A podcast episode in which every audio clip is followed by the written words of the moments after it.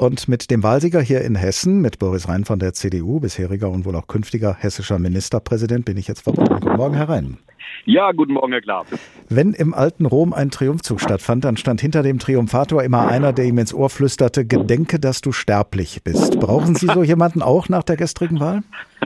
Nein, ähm, ich habe meine Frau, die sorgt schon dafür, ähm, dass ich auf dem Boden bleibe.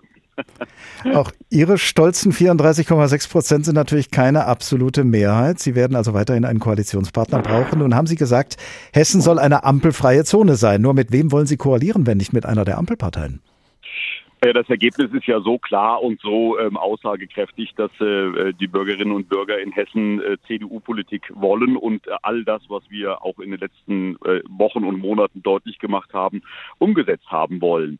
Und äh, deswegen wird es natürlich notwendig sein, einen Koalitionspartner zu finden, der bereit ist, mit uns so viel wie möglich unserer Programmatik umzusetzen.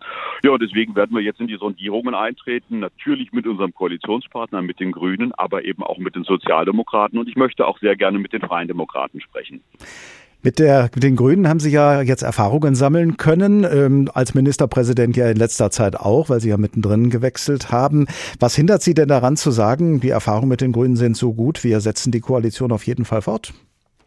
Naja, wie gesagt, man muss ja schauen, mit wem kann man was umsetzen, was ist möglich und was ist drin. Und ich glaube, das erwarten die Wählerinnen und Wähler auch von uns. Den Anspruch haben sie und deswegen haben sie uns auch gewählt.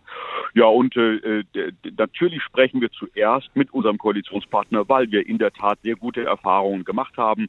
Sehr vertrauensvolles Zusammenarbeiten, sehr pragmatisch, sehr freundschaftlich. Ähm, also wie gesagt, äh, das ist unser erster Ansprechpartner und das, ja, ich denke, ist dann einfach auch richtig weiter zu schauen, mit wem wir sonst noch kommunizieren. Sie haben gerade gesagt, es geht darum, was Sie durchsetzen können in einer Koalition. Was könnten Sie denn zusammen mit der SPD durchsetzen, was Sie zusammen mit den Grünen nicht durchsetzen konnten? ja, das wird sich ja dann ergeben in den Gesprächen. Sie wissen es genau noch nicht? Deswegen, ja, genau. Aber Herr Klapp, genau deswegen führen wir ja die Gespräche, um genau das rauszufinden. Ähm, äh, und deswegen wäre es falsch, sich jetzt auf einen ausschließlich zu kaprizieren. Das bedeutet aber natürlich nicht, dass wir äh, nicht eine Wertschätzung äh, für alle Partner haben. Und das gilt natürlich auch für den aktuellen Koalitionspartner. Das wissen aber die Grünen auch. Und ich glaube, die Grünen finden es auch ganz selbstverständlich, äh, dass man eben auch mit den anderen spricht. Ich finde, das muss unter Demokraten auch möglich sein. Stichwort Wertschätzung. Eine Umfrage sagt, dass sich mehr Menschen hier bei uns in Hessen eine Koalition von CDU und SPD wünschen als eine Koalition von CDU und Grünen. Bei den Anhängerinnen und Anhängern der CDU ist das allerdings umgekehrt. Wessen Interessen sind Ihnen denn da wichtiger?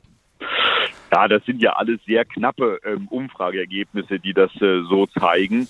Ähm, ich kann es einfach nur noch mal sagen, ich will Sie nicht langweilen, aber wir müssen schauen, mit wem können wir am meisten unserer Programmatik umsetzen. Ähm, und äh, die Themen liegen ja auf dem Tisch und wer ist bereit, welchen Weg mit uns zu gehen. Und dann glaube ich, wird das auch äh, CDU-Anhänger und CDU-Wähler äh, sehr freuen, wenn wir da zu einem guten Ergebnis kommen. Und worüber genau wollen Sie mit der FDP reden, mit Ihren fünf Prozent? Die wird Ihnen als Koalitionspartner nicht reichen. Und als drittes Rad am Wagen sozusagen äh, brauchen Sie sie ja auch nicht, wenn Sie mit einem der beiden anderen klarkommen. Ja, aber sie ist natürlich äh, einer der demokratischen Partner im Parlament. Und äh, wir Christdemokraten haben über sehr viele Jahrzehnte, muss ich sagen, sehr gute Erfahrungen, freundschaftliche Erfahrungen mit der FDP gesammelt.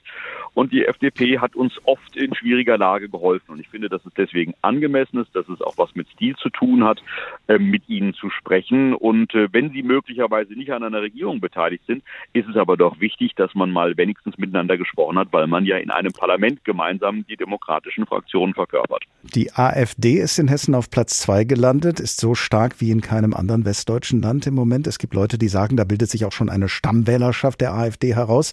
Ihre Partei, die CDU, hätte von allen Parteien wahrscheinlich am ehesten die Chance, ähm, ja, die AfD zu begrenzen. Wie wollen Sie das machen?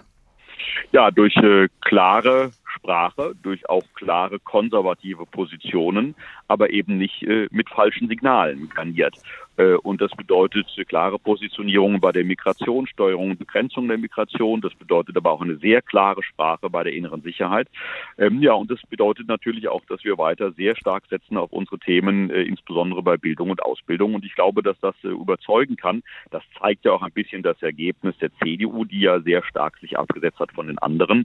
Ähm, und insoweit werden Bürgerinnen und Bürger sehen, ich meine, sie konnten es auch schon in den vergangenen Jahren beobachten, dass die, die AfD eigentlich bislang wenig zur Problemlösung beigetragen hatte bei den aktuellen Problemen. Ähm, und ich glaube, man muss einfach weiter überzeugen.